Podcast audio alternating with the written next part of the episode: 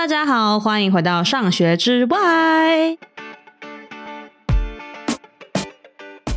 嗯、今天这一集呢，我觉得应该是一个很大众的一集，我很难得会做很大众的集数。因为我讲的东西都有点冷门，对不对？那其实我过去讲的很多内容，感觉都会跟教育啊，或是很正义啊，或是很多社会议题。但我们今天要讲一个非常实际，而且我觉得一定要推广，然后跟以前我们主题不太一样的，就是关于金钱、关于财务、关于理财的这件事情。诶，是不是很跳痛？那我当然是完全不懂，我对这方面完全不懂。那我今天请到一个我的好朋友，然后他目前是一位财务的规划师吗？我觉得等下让他自己自我介绍一下，应该会比较清楚。那我们来邀请我们今天来宾就是 Ted。Hello，Hello，各位听众朋友，大家好，我是 Ted。呃，在美国戏谷这边担任财务规划师，那英文可以叫做 Financial Planner。那其实就是协助各个。不论是个人或者家庭，到或是企业相关的做税务或者是各种财务咨询，然后帮助大家可以理清楚自己目前这个财务状况，让大家有一个更好的准备去面对生命上遇到的任何挑战。对，其实 Ted 上也是我们家的顾问，财务导师，财务导师，财务老师，老师带你上天堂。我觉得就是因为和 Ted 合作，然后就有打开我的一些。财务意识，因为我觉得我自己个人就是以前反正就是只有存钱跟花钱，就是说不要你的财源，就是你的存钱不要被你的消费花掉。我现在就这样，可是后来就开始会留意什么股票啥鬼的，然后就会就会开始说哦，我们有被动式收入什么之类的。可是我后来我就觉得我自己就是常年还是会有对于金钱有一个很不安的感觉，就算说有被动式收入，可是你其实也不知道。那些财源要进来多少，才让你会真的觉得 OK？我现在是安全的，我可以享受人生。然后我觉得，对 Ted 的专业就是有算是有打开我这一块，所以我觉得一定要用你的智慧来拯救很多人。我觉得一定很多人都这样。没错，其实来上这个节目也蛮不错的，因为你的是上学之外嘛。其实我们以台湾长大的各种亲朋好友来讲，我们缺的其实就是这一块。因为你回顾我们。国国民义务教育到高中、自考大学等等，其实就算我本身是经济系毕业的，这对于我们自己在过去传统的教学中这块是缺失的。哦、家长就会跟你讲一句：存钱，存钱，不要只花钱呐、啊，不要不要不要那么浪费啦，这样。对，所以这薪水高一点，大纲。对，所以我们等一下会探讨到说，其实我们这个过去的二战婴儿潮时代。的下一代，就是我们会受到传统的一些思维怎么样的影响，嗯、所以我们等下就可以来讨论一下这个。哇塞，好好深入哦！不会不会，这个就是我们有些要从今天起，我们重新做人，摆脱之前的一些旧有的一些思维，跟学校里面没教的东西，那我们去探讨里面的 why，对吧？所以就是。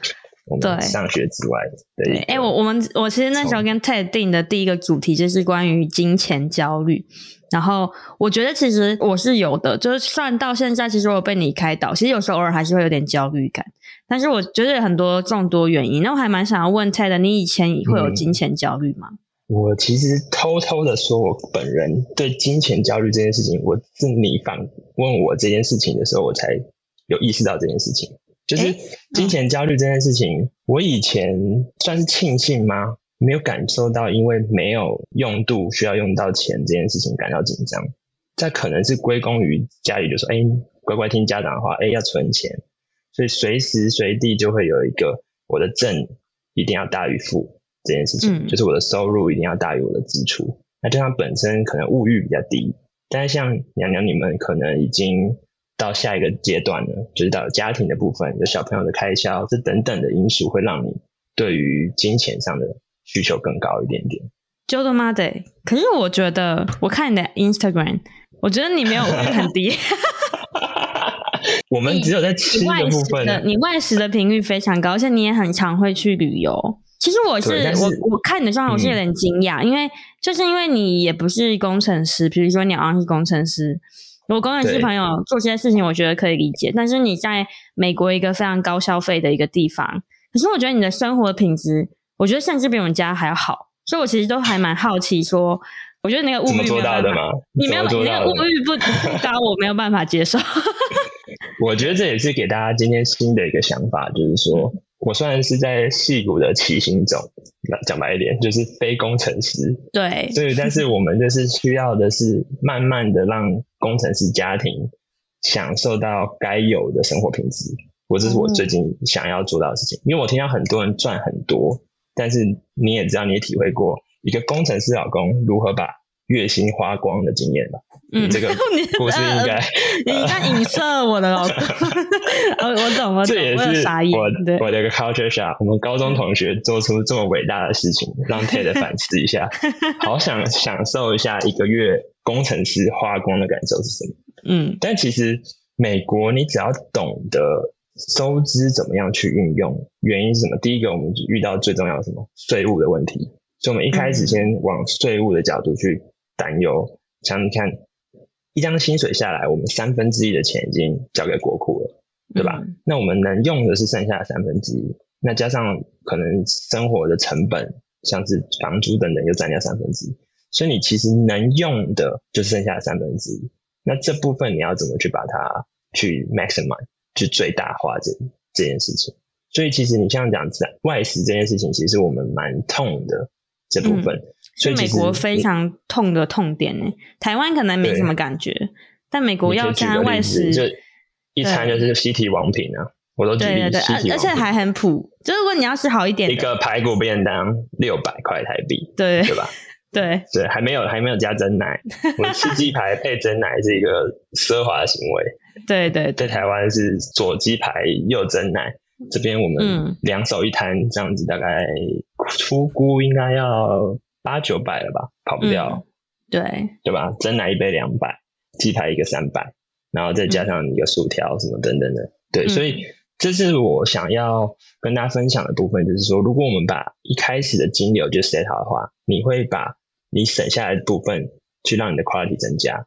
所以你其实这也是要跟大家讲说，在 IG 上塑造的可能。是大家看到的美好的那一面，可是 Ted 可能也是很认真煮饭的，对吧？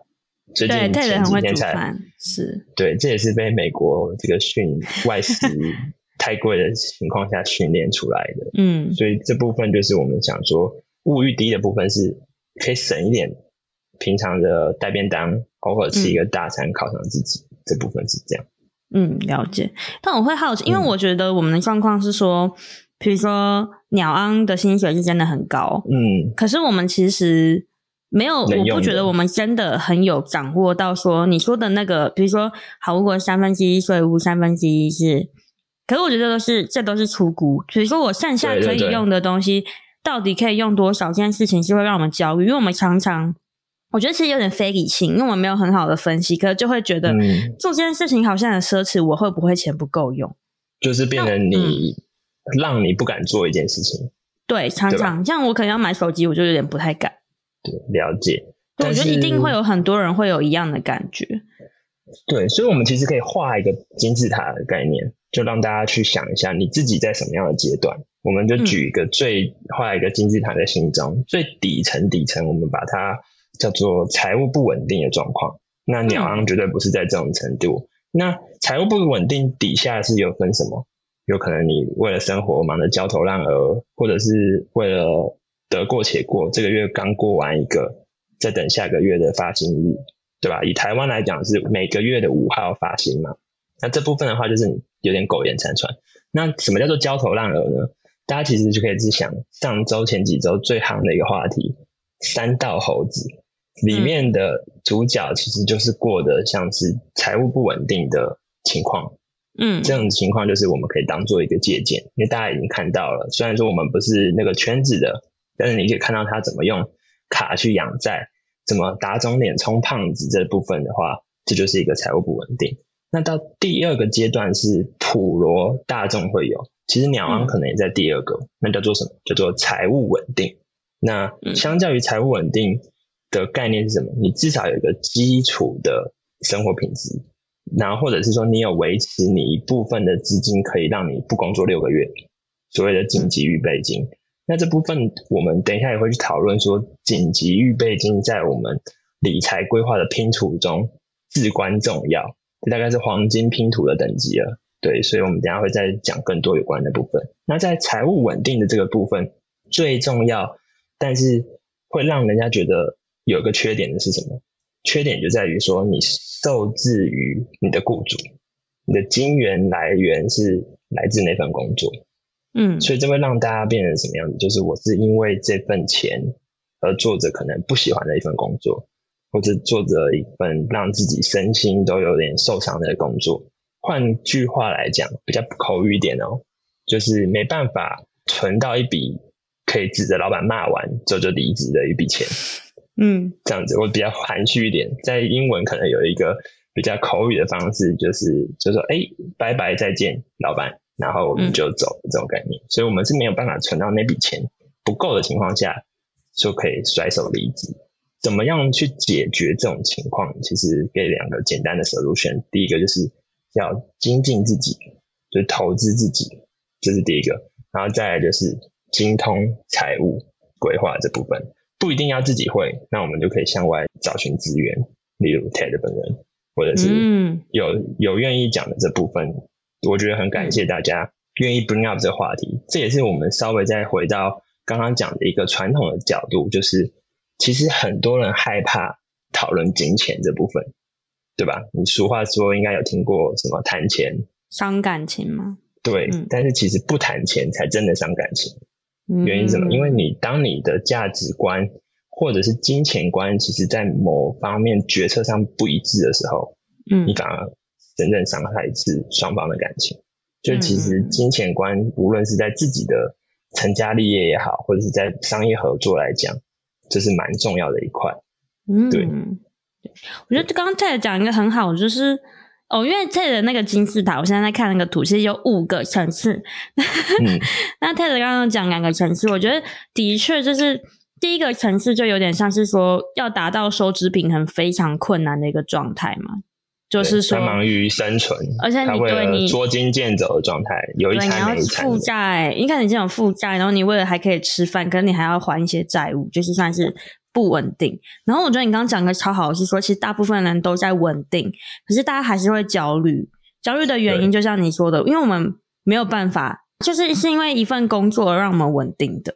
是，那你没办法甩手，对，你不你不自由，就是这件事情。其实我们现况其实。我本人也在努力跳脱这种现况，所以在慢慢就是在财务的这个方面，你慢慢的去开拓这个市场，等于是你了解如何使用钱为你赚钱的话，你做的就不是一份上班，而是一份工作，这样有比较有一种想法嘛？因为你就不用为了一个老板。其实这也给大家一个概念，就是这可能我们可以之后再敲一集有关于退休规划的。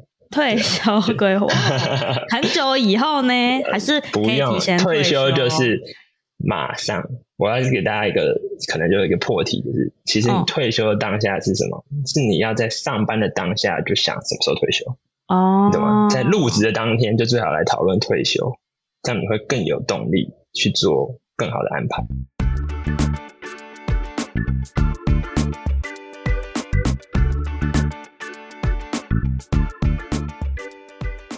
我觉得就是像你刚刚说的，就是很多人都处处在一个其实你的生活已经是稳定了，比如说你可以存一点钱，可是你那个钱就是你存不到让你觉得你是自由的。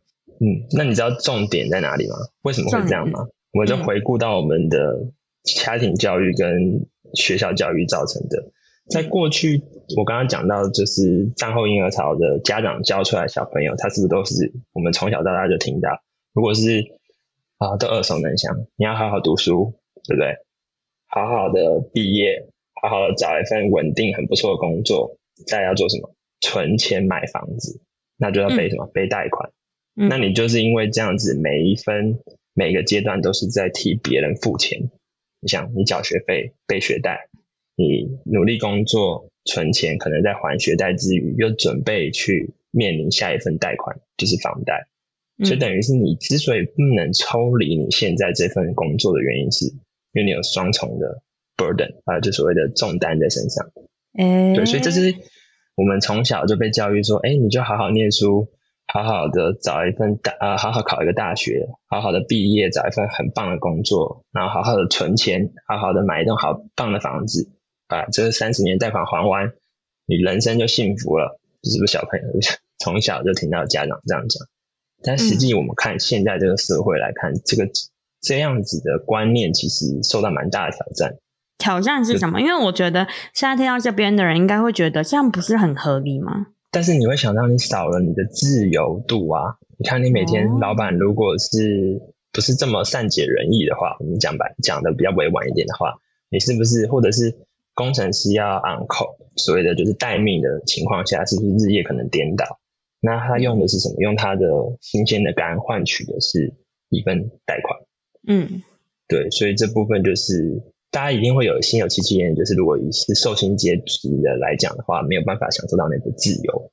对，嗯，可是可是我觉得好奇的是说，可能大家会觉得那都是一定人生必要的一个开销，虽然是有点有点听起来有点恐怖，就是你出生开始你就已经在背后暗示着说，哦，你有一笔钱是关于学费，你有一笔钱是关于房子哦，啊，你要加油，你要忍耐，你要让你就是这都不自由，直到你房贷还完，我觉得很恐怖，但是。所以我觉得，就是很多人会难以相信的是说，那我有什么方式可以解套，或是我还有什么样不一样的人生道路吗？对，所以其实这部分我觉得是想建议大家，就是如果，可是有点像是一个有点像小小的死胡同，因为大家在被于这样子的高压环境在做循环的时候，其实你很难在下班之后再愿意多花一点时间。去了解自己不是很擅长的部分，或者说自己想要去探究，嗯、可是很容很容易因为一句话啊，我好累。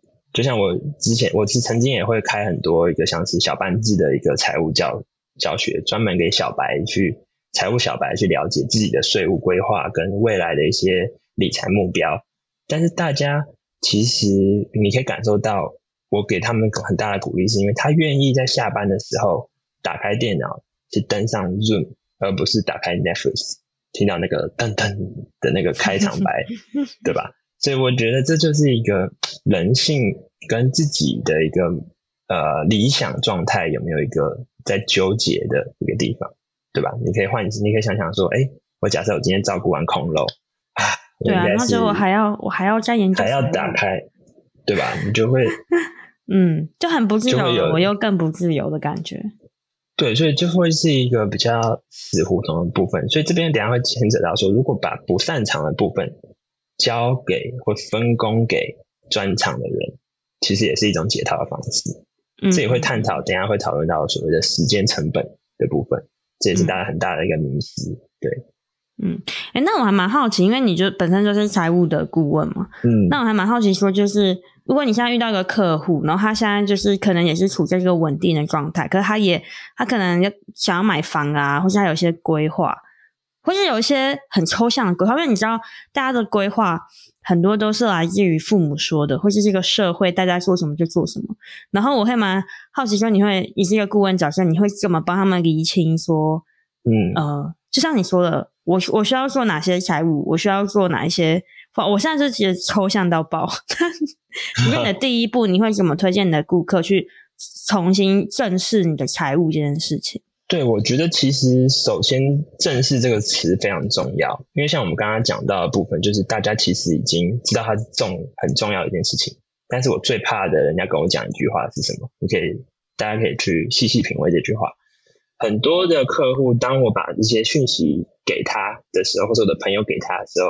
他们很常会说，为了不耽误 TED 老师或者 TED 的一个宝贵时间，我自己先搞懂后再来问，这是不是一个很严重的一个谬误？就是你从 也不是说从来，就是这就是你一个不擅长的 topic，就是你的主题了。你已经花了可能二三十年的成长经验，跟他不愉快的相处，或者把他丢到墙角边，你没办法去正视他。但是每次等到要再去讨论它的时候，你会希望自己再先去克服它后再来。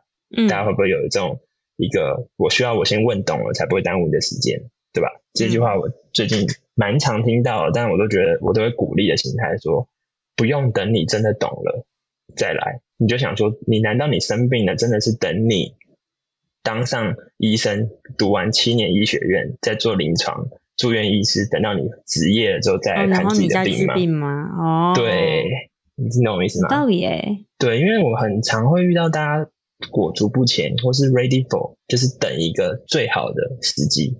嗯，但是其实任何一分一秒其实都在过去。你的那个当下，嗯、像我举个例子，我可能去年做了一个经济的呃趋势简介简报好了。其实我过一阵子再回头看我的简报的时候，已经完全不一样了。你没有想到说升息的速度远快过于就是可能通膨下降的速度。嗯、当时我们还在跟大家讲说，哎，尽量不要把钱存在银行里面，因为利息又低，通膨又高，所以你的钱已经被贬值了。但是你现在回头再看现在这种状况，现在可能各家银行给的定存或者活期存款的利率都蛮高的，原因什么？受惠于升息，对，所以这种东西变化的动作太快了，所以就会希望大家是实践它，找对方法，对，找对方法这件事很重要。举例来讲，你数学不好的时候，你会希望自己去推导公式，学数学家把公式推导出来，还是去上补习班找到一个最佳解？台湾式的思维就知道答案是什么，可以理解。那我觉得这就是，我觉得就是说，像这种财务啊，或是什么理财的顾问，对台湾人来说都会有一种不信任感，或者说有点不太知道那个领域。是不是真的可以去做，或者是说他们可能会觉得这是很有钱的人在做的事情？我觉得这是一点，所以我觉得这困难就是说大家都有金钱焦虑，但大家又觉得好像就像你说的，如果我要懂财务，我要懂理财的话，我好像就要去学什么一大堆什么投资啊、什么指数啊、什么基金，然后那个又就像你说的，你根本就不是你的擅长的事情，所以你就会最后可能就不做，然后你就会觉得说我不会，所以我就不能做，或是有些人就会。硬做嘛，或是做错，所以大家就是跌到磕磕碰碰，流了对满头。所以大家对于金钱的这个主题，其实很多也都会有很不好的印象。我觉得就是这样。其实最近我也看到蛮多人在讲去除金钱邪恶化这件事情。嗯嗯，像娘娘你自己本身会觉得金钱是一个邪恶的东西吗？其实我以前会耶，但是我也是最近接触有一些新的想法。之后，我觉得做这种教育的会很容易对于呃拿很多钱会有羞愧感。你会觉得说我是一个正道，不应该正派经营和对，不应该说 为了钱，也不是政府应该就是说，呃，我我希望为这个社会好，所以我好像不应该这样去对金钱有这么多的欲望。但是事实是，就是金钱是一个中性的东西，而且有很多东西真的需要用到钱。那我就是你可以拿钱，但是你也可以对社会好。其实我有做。这样的转换，但我以前的确会对于拿很多钱这件事情有一个负面观感。对，像很多人像以前不都觉得无奸不成商，要商人都在赚钱，嗯、所以都是一个奸商。那其实你很多时候对于业务这种事情来讲，你就会有惧怕感，因为你就跟钱挂上等号。嗯、那你会觉得说，哎、欸，他卖我这个东西，或者说他做这样子的事情，是不是有利可图？嗯，但是其实你换退一百句讲。除非真的是做慈善事业的，哪一个人不是养家活口，对吧？所以对于钱的这个定位，其实我们尽量把它偏中性，因为它就是一个工具，它可以让你享受到不一样的生活品质。像娘娘可能说，哎，Ted 都到处旅游，那我先讲一下我们去旅游的一个目的是什么？其实很多时候是拜访客户，像美国有各种不同州嘛，就是每州都会有不同样的一个。税制或者什么，但是我们身为台湾人，一定不可能都在加州。我们有德州，有在像你们在雅图、西雅图的部分，这些东西都是我们可能需要飞过去，跟建立一个信任感才做的。嗯、那其实这就是你讲的，大家没有见到面，如果都是用呃 Zoom 啊，或者说电话来讲，那就诈骗满天飞嘛。尤其跟金钱来讲的话，嗯、我觉得信任这个。这一步是很重要的，所以我也很感谢任何曾经跟我参与过咨询的一些呃听众或者是一些读者，好，我也是很感谢他们对于 TED 的信任。那也是要基于就是我们所谓的专业道德来讲，这些东西都一定是有百分之百是保密的情况下，对，嗯，所以就是给大家在 reassure 说确定说这些东西，增加一部分的信任感，可以早点解决目前已经正在需要解决的问题。嗯嗯嗯，没错。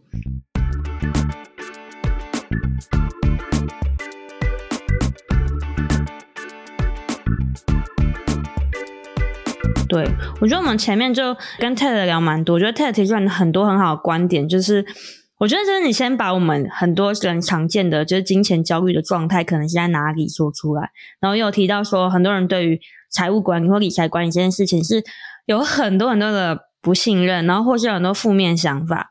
我觉得也可以理解啦，比如说你对财务焦虑，然后如果我还要找财务顾问呢，我还要花钱，啊，我就没钱，我还要花钱的那个想法，对。嗯、可是我现在就是蛮想要到比较实务的部分，就是想要问 Ted 说，如果真的，比如说你开始真的去找你开始当顾问的话，我们可能有哪些事情是你会协助大家去做的？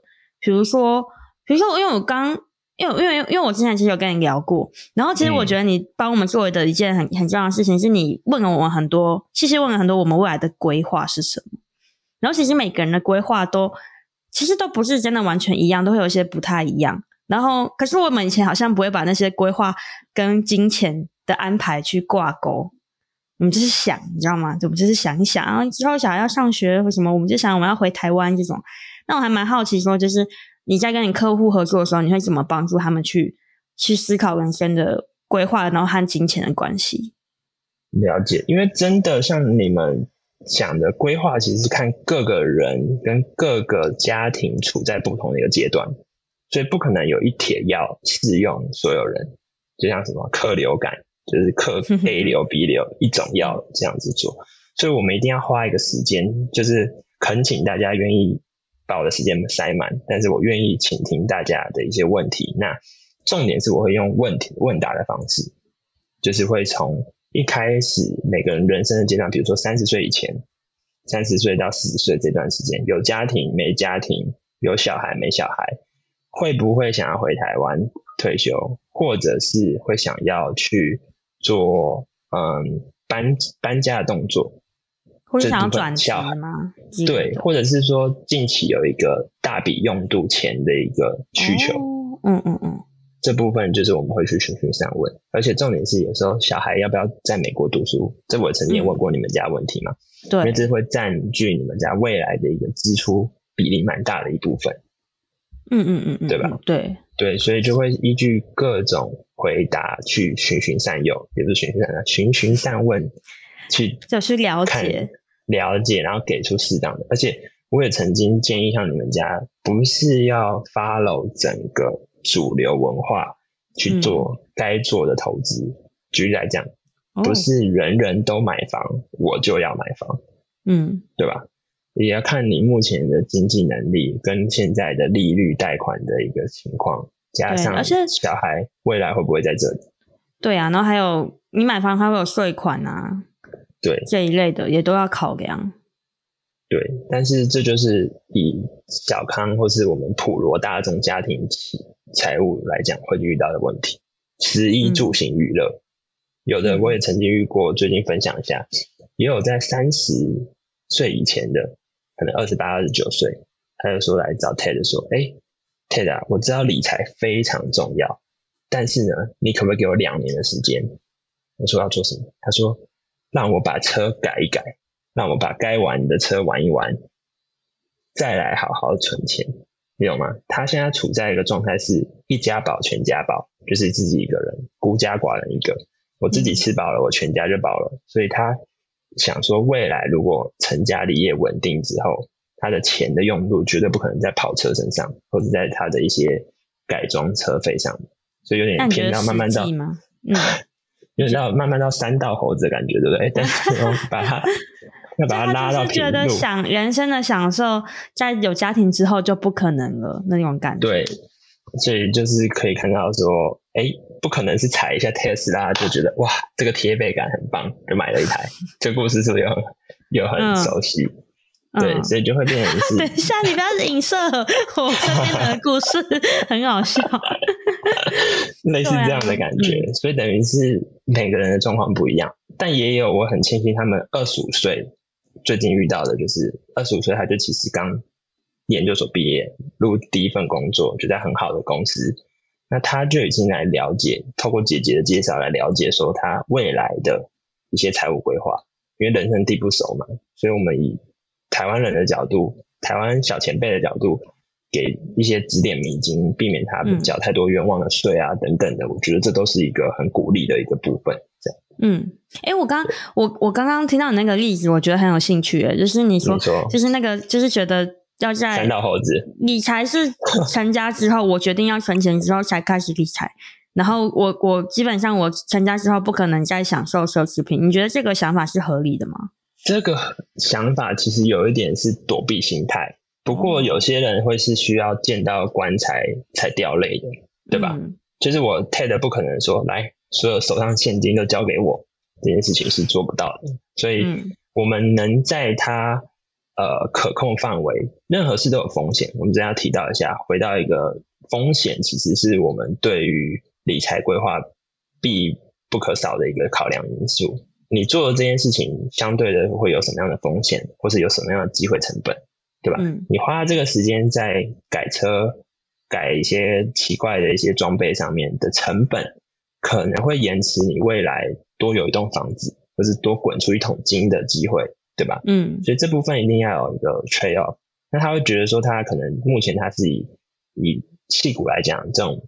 工程师其实好像蛮能接受，因为他们其实再努力一两年，其实马上就好几桶金，对吧？嗯，所以这部分就是看 case by case，对。但是我通常还是会保持这个有点严格的角度，会说你还是要把该有的东西做好，而不能打肿脸充胖子。该有的一些财务的一些呃需记录的东西哦，你是说不要为了买跑车而入不敷出吗？这种对，或者是说去借贷。对吧？哦、就是你过多的增加自己，对，一定要有底线。嗯、但是我愿意让你去做尝试，像有些财务规划，我们把大部分的金流放在指数型或者在一些比较中长期的一些配置上的话，我们就会希望你说多余的钱，你还是可以去参与股票市场，因为有些人喜欢是参与市场的角那种感受嘛。随着市场高高低低，心跳高高低低是他们的一个乐趣之一。对嗯嗯嗯，因为我蛮想问，就是如果我们现在就是一个人，他现在在听这个节目，然后他可能会，嗯，他可能就很想知道说，那我人生的到底什么？比如说近期、中期、长期的规划，可能会有哪些事情可以想？比如说，他就是完全不不清楚、不知道，你觉得你会怎么样建议这样的顾客？了解，我可能就会先问他短期有没有几个重大投资。第一个，你会不会买房子？第二个，你会不会、哦、买房算短期？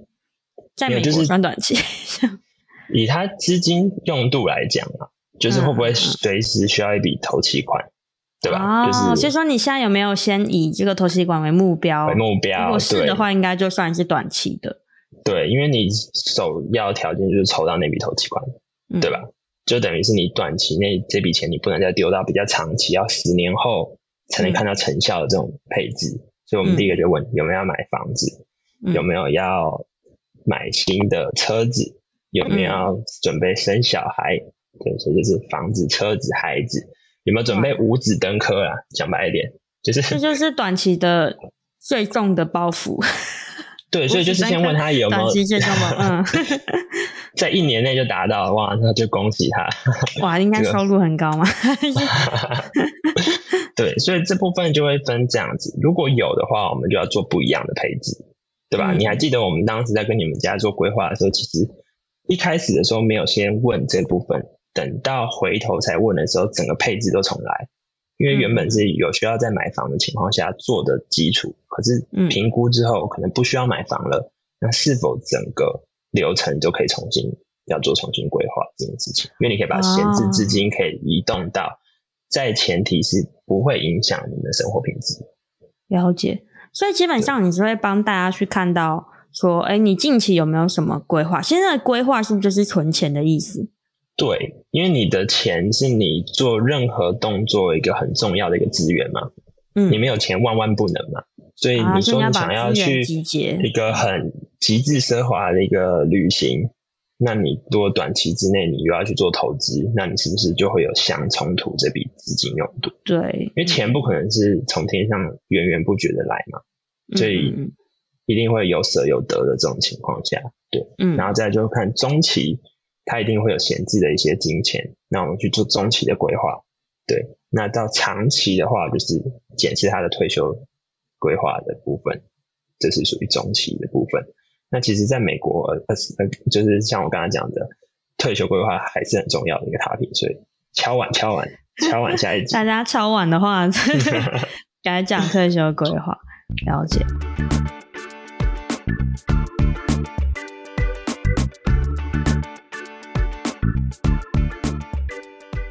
哎所以我想问，因为你是其实你一开始就有讲说，可能税务抽掉我们三分之一的薪水，对不对？然后有一些很固定的开销，比如说房租，可能也是三，嗯、还有比如说我们小孩的学费三分之一的薪水。那我们剩下的闲置的钱，它就会变成说，它会一些流到我们的，比如说规划，就是我们比如说近期要存的，或是你可能长线跟中线的。那些要存的金额里面，然后剩下的东西才是我们可以用的金额，像这样吗？呃，其实你刚刚涵盖用掉那部分，已经算在支出的部分。所以投资一定要做的事情，是你把你该有的必要消费、必要支出都扣掉之后，所谓的 disposable income，就是我可支出的一个收入来做投资，这样吗？而且千万不要做借钱投资这件事情，这是大忌中的大忌，嗯、对。所以这部分就是你刚刚划分掉剩下的部分，再去做资产规划。对，哎、欸，等一下，你可以再讲一次吗？有点混乱。没问题，就是说你收入来嘛，缴税缴完了，你的重大支出做完了，嗯、然后你个人想要的消费也做完了，然后再来就是把你剩下存下来的钱做分配。哦，是这样哦。对，因为你不可能因为投资而牺牲你该有的生活品质嘛。你懂吗？你不可能只缴完房做啊。对，所以我们慢慢的要导正这件事情。你不可能先去，有人会先享受，可能先去买一个爱马仕铂金，对吧？嗯，这样子是不是他那个月的收支可能就已经失衡了？那他根本就更慌乱去讨论谈剩下的资投资，对吧？对。但是我刚刚忘记再补充，就是这部分有一部分也是要拿来做紧急预备金的预留哦。嗯，就是你除了自己手上有闲钱当做紧急预备金之外，如果不够的，你每个月的收入就要再拨一部分的钱到你的紧急备用金的部分去。那看城市啦，嗯、也要看自己的一个生活状态，有可能单身的，或者是跟有家庭的这种的比率就是不一样。对，嗯，像在 San Francisco、在旧金山跟在纽约的一个金额消费，可能都蛮高的，可在德州可能就不一样。对，嗯，那所以你自己也是这样做吗？你自己也是到你生活开销结束之后，你才去分配你剩下的尾款。可是如果会不会很多人不知道要怎么让自己有剩下的钱去投？对，所以是这种时候就是怕的是，这个是我我觉得刚刚讲的是一个对于自己约束力比较强的人做的事情。嗯，如果像刚刚你举的那例子的话，我可能就会建议是，我先把该有的画起来。我该固定把你定期定额该处理掉的部分先画起来，嗯、剩下的让你去玩你想要玩的，比如说你要玩股票，嗯、要去玩车子，要去玩一些旅游的部分，嗯、这部分可以。所以取决于人，因为有些人可能跟你说拜托约束我，是不是有点 M 属性的？那那就是需要我们强制力的介入，对，哦、这样的话就是伸出援手救援一下，这样。了解，因为我自己就会属于比较希望是先画好的部分，不是因为我约束力不好，而是因为我会不敢不敢去提升我。因为你怕，我怕我乱花，哦、所以我就会觉得，如果我先规划出去，我就知道哦，原来我其实还有这么多空间。那我该我来省个屁。就是哦，原来原来 Ted 帮我规划好这些哦，那我把这些东西就是都存下来的话，那那我可能房子啊，我小孩的学费中期的，然后我退休哦，我都 OK 了，那我现在省个屁 这样子，要不然我就会一直乱省。其实我觉得有些人可能会跟我省过头，省过头。其实这也是我在财务规划其实有蛮大的不一样的想法，因为从以前的想法是你存越多越好，对不对？但是我现在遇到一部分的一个新思维是，嗯、我存这么多，一的我不留给小孩之外，我存这么多，我老了之后再用这笔钱，跟我现在用的快乐度有大大不一样。对啊，现在用你懂我意思开心的。对，就是有人会跟我说，我如果存这么多退休的计划，存这么多晚年才拿钱的计划，那等到我人老珠黄了，我等到我没办法再去。很漂亮的时候，我带那么多名牌包，带这么多贵的一些装饰，开心吗？他会这样问我，嗯，对吧？所以其实这还是我们刚刚秉持原本的初衷，是每个人有自己想要追求的一个生活跟品质的不一样。嗯、所以这部分就是我们必须要花时间去了解每一个顾客或者朋友之间自己的需求在哪里。对，嗯嗯嗯嗯，要。就是你可能吃了一碗粥，对他来讲可能是一个很棒的一个食物，对吧？你吃一碗白粥，对一个肠胃炎来讲呢，可能是很棒的一个食物，对吧？所以。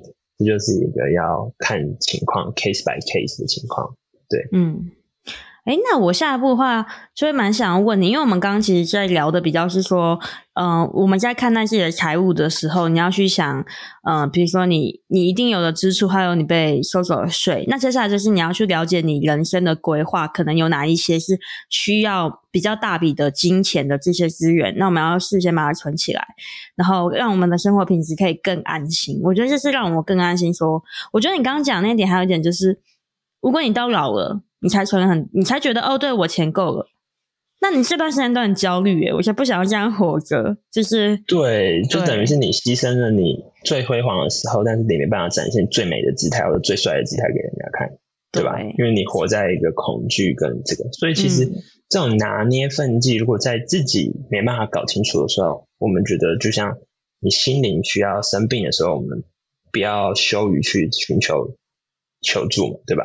嗯，就是像最近很多身心科也很红。其实我其实把我自己的这个样子的技能，或者这样子的一个擅长的部分，我们当做叫做财务见解，嗯，或者说财务医生，我觉得这样也是一个蛮好的一个形容词。嗯，我也觉得，就是、就是帮每个家庭去定期的去体检一下，那。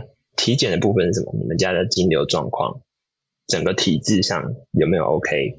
这样子，我觉得是蛮好的一个。嗯、就是三不五时，你有任何的需求或者任何的规划，我觉得很很欢迎去做一个讨论。这样子，嗯，对，像我们谈规划，我们就会知道我们哪些方面要存钱。嗯，可是我的问题是说，存钱的方法到底是什么呢？我觉得这好像就是理财的一些。技术面向嘛，就是方法面向。因为我觉得现在很多人都在疯股票，那我想问的是，对，嗯、台湾人，台湾人都在疯股票，对，台湾人。其实我很多朋友都疯股票，哎，其实我很多工程师朋友都疯股票。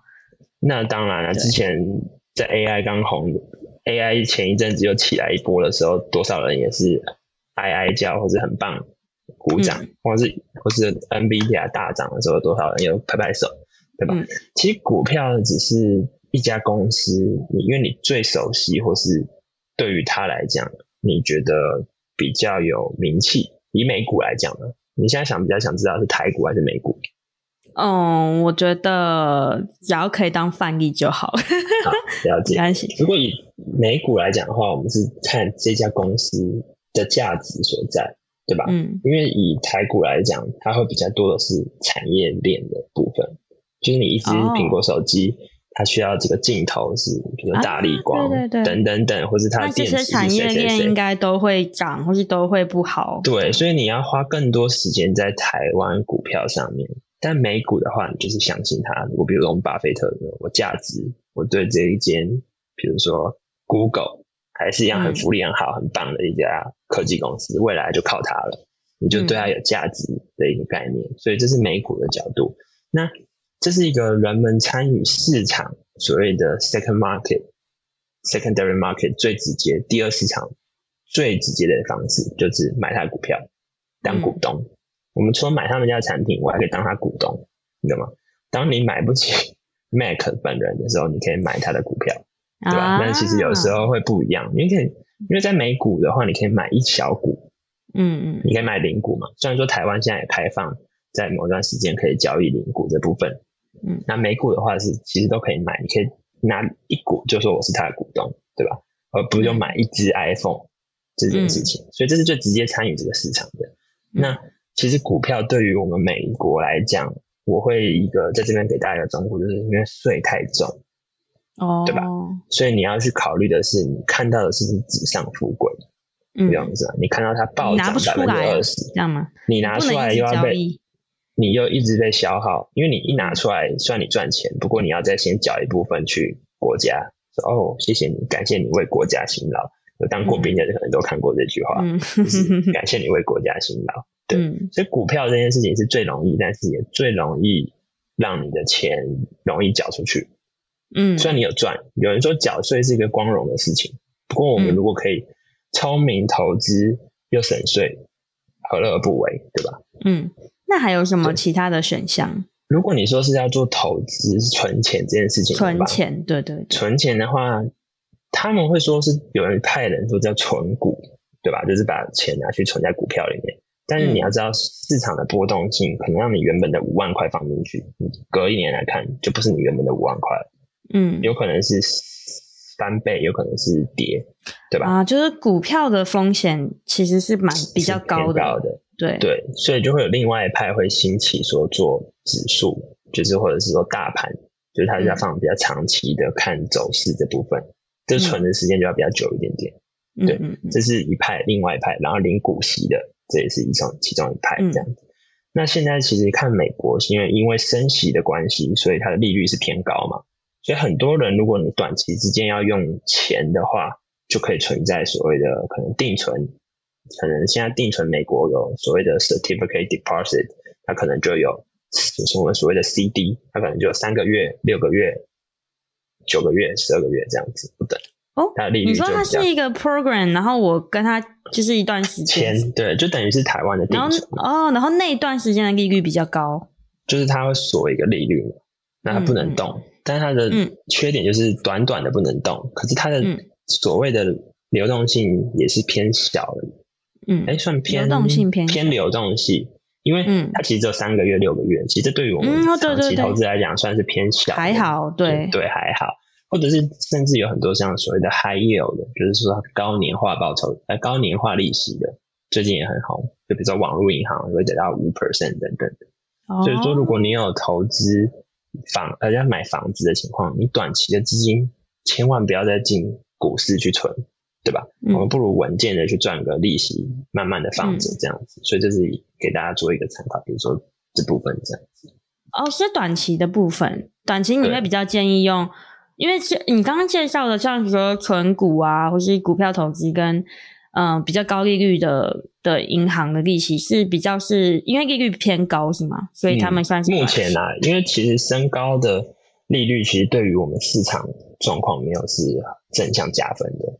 对吧？哦、因为以经济学角度的话，嗯、你会希望放在银行里的比我投在市场来讲的还棒，那我是不是就放在家里存银行就好了？嗯，绝对不会是乐见于一个股票市场里的经济的循环。哦，了解。所以短期之内，嗯，了解。不是短期啊，就是未来高利息的时代不会一直持续下去。嗯，等到通膨到一个段落的时候。美国势必会去调整这部分，这样。了解。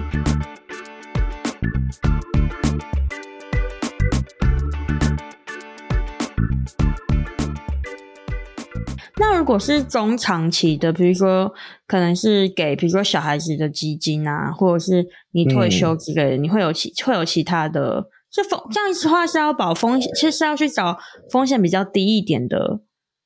应该是说你风险可以稍微拉一点，拉高一点点，因为你的时间够长嘛，你用时间去换取你忍受风险的能力，承受风险的能力。因为我亏短期，可是我放长期，可能是一个慢慢往上的趋势，对吧？嗯嗯。所以这部分以中长期来讲的话，我们可以去做配置。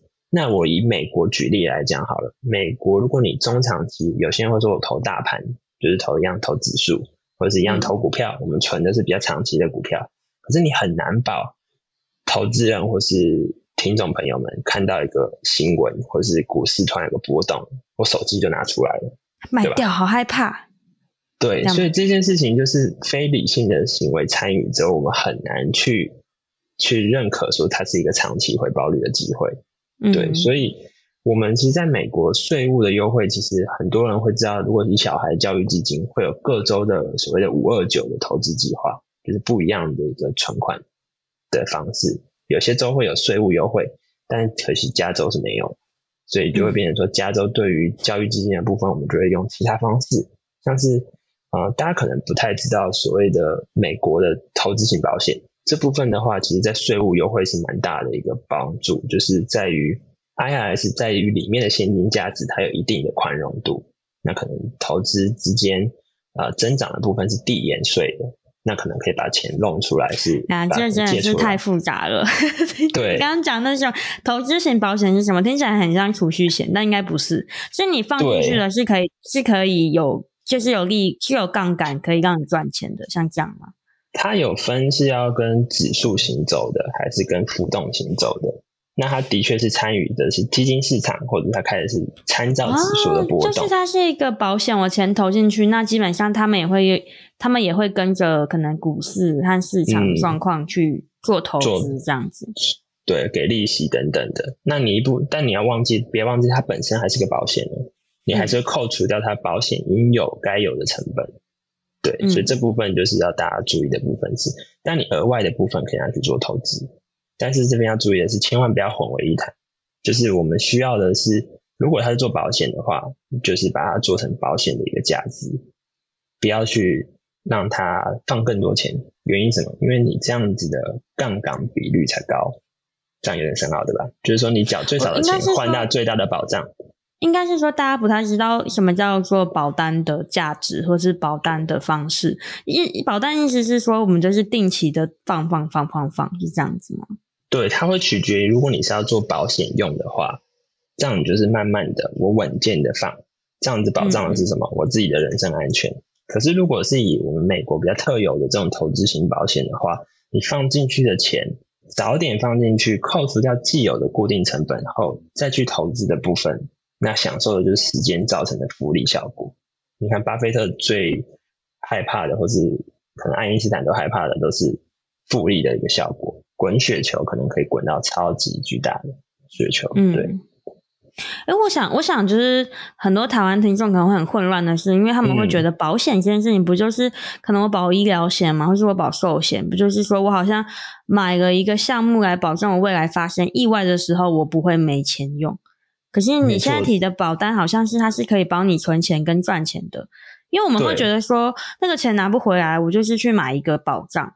可是你刚刚讲的那个好像不是这样，嗯、对不对？对，因为我们刚刚讲的是所谓有现金价值的，这是一个美国保险眼镜史的一个新世代的产品，就是说里面中间是有所谓的现金价值。嗯、我举白一点的例子，像美国其实最重要的就是保险。你想想看，虽然说我们台湾人是最懂保险的一个国家，可是美国其实是最会使用保险的一个国家。我举例，我们是不是开车在你迁出车厂那个当下，你车子就要保险？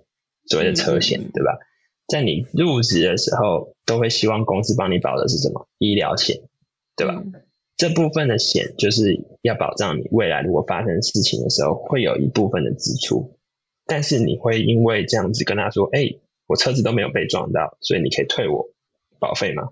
对吧？”哦，就是它不行。这个所谓的就是我们的负债，所谓的 liability 的部分。嗯那如果我刚刚讲的那种保单型，就是有投资型、有具有现金价值，它会属于你的资产，那是你的 asset，就等于是在美国，它刚好有两种不一样的一个呃体系的东西，所以等于是如果你保证我二三十年没事的话，这个 term 就结束了，这种叫做定期险，这就是我们比较像台湾知道定期险，这段时间你都很健康，那我就失效了，我也没有发生。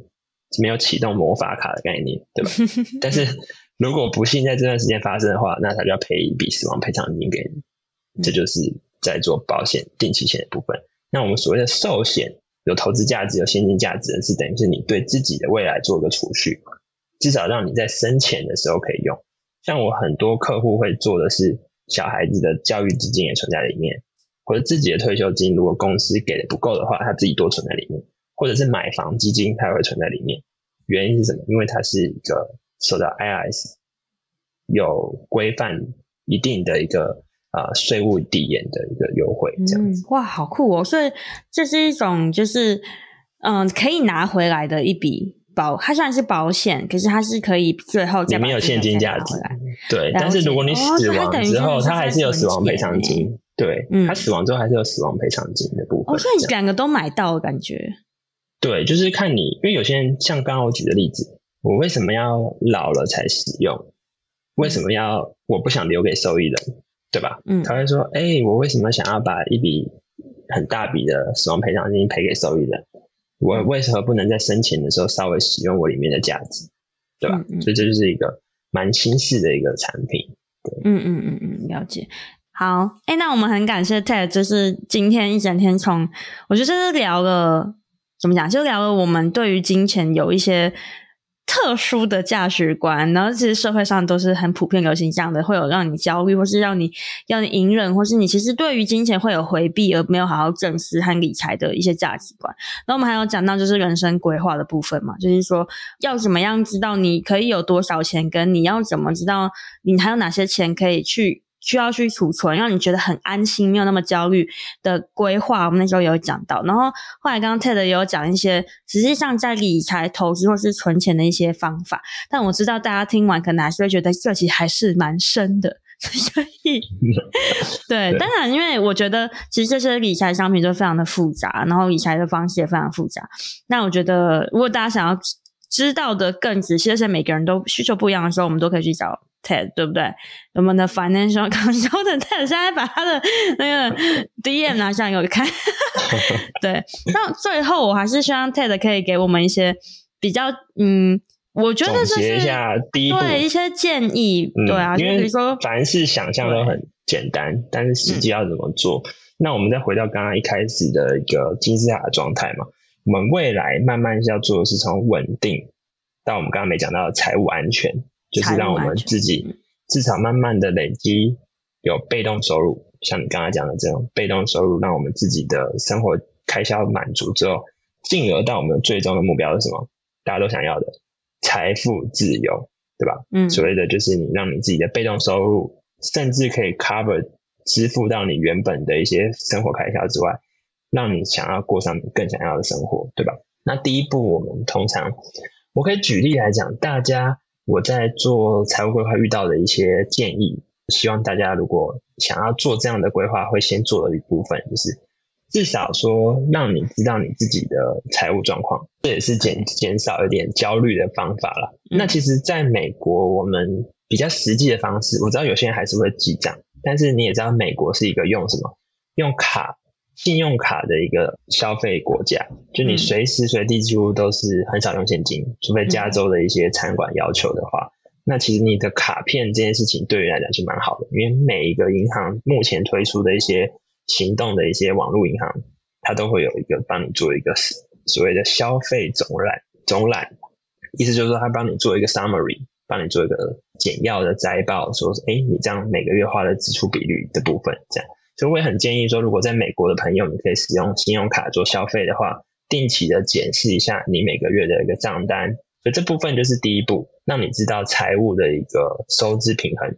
那再来存钱就是重要了，因为你知道有多少钱之后，我们就用存钱存下来的部分去做刚刚所谓的前面讲的各种配置。但是你也知道，所谓的开源跟节流这件事情，是我们人生中希望都是平衡的状态。在存钱玩的部分呢，我们要另外想的部分是创造多个个人收入。就像我跟鸟鸟可能会在业余之后再发展自己斜杠的部分，那这样的部分就是拓展你除了节流的部分，开源的部分增加的话，对于你金钱上未来的恐惧就不会这么大，占的比重就会稍微的减缓许多。那怎么样去做斜杠呢？其实除了自己的兴趣之外，我也很鼓励大家就是利用人际网。网络嘛，对吧？像我们大家都出外在那边打拼，所以其实多花一点时间走出去户外，或者多参加一点活动，多认识一些朋友，你从未想过的一个领域，可能就会带一个机会到你的一个生命来。所以我觉得很鼓励大家，除了从自己的内外家庭打理到去走出户外，可以享受到更多的新的能量，那可能会开拓更多的很棒的团队，找到专家来协助你打造你未来的优质人生。嗯嗯嗯嗯，对啊，我觉得 Ted 今天有讲一个很重要一点，就是说，其实理财还有就是财务规划是随时都可以开始。我觉得这件事情非常重要，就像你说的，就是我们每个人都术业有专攻，可是我们有时候会很想要对于金钱很想要 control everything，但是其实就像你说，它可能就像是你生了一个病，你需要找医生来治病的那个道理非常相像。所以我觉得今天，我觉得我觉得这很好，就是说像 Ted 今天给我们这些观念，那你再去找理财顾问的时候，也可以让自己更安心，因为你其实是更有概念的，你会大概知道说，哎，对于就是。你就是就对对于财务规划这件事情，其实有一些面向是一定要讨论的。那这样的时候，我们可以更引，可以更参与在里面。然后你可能也可以去辨识说，哎，那你现在这个财务规划的人适不适合你？跟他到底有没有问题？或是你有没有，你能不能对他放心这件事情？哎，那 Ted，你现在的。你现在有什么规划吗？你给或是你有什么活动或想要分享给听众吗？我们这边是可以打广告的，对。好，对，所以现在就是慢慢的把这个呃所谓的一对一的咨询慢慢做大，所以很欢迎大家如果能透过这个 podcast 联络我们的鸟鸟，或者是说跟直接跟我联络的话，我们现在都可以有一个 free 的四十五分钟的财务咨询，那这样子可以让大家有一个初步的对自己的财务做见解。那会给你一个方向，说你要往哪里去修正，或者说现在保持的非常好，继续努力下去。对，嗯，那日后可能会在不同的州可能会办讲座啊等等的，那也期待大家在不同的地方或者回台湾的时候，也可以做一些线下的见面会，这样。嗯，很赞。那大家就可以去资讯栏来看看要怎么找到 TED，TED 有哪些相关的活动。好。那我觉得我们今天的内容就到这边，然后很希望大家，因为我其实有预设说，我的听众可能对于金钱这件事情呢，不一定非常的有兴趣，或是不是那么正向。但是我觉得金钱这件事情是真的很重要。如果你有任何金钱焦虑的感受，你今天听得很有共鸣的话，那我觉得就很值得去更认识关于财务规划，还有 TED 做的相关的服务。那我们今天就到这边，感谢各位。对，谢谢大家。好，那大家拜拜。大家拜拜。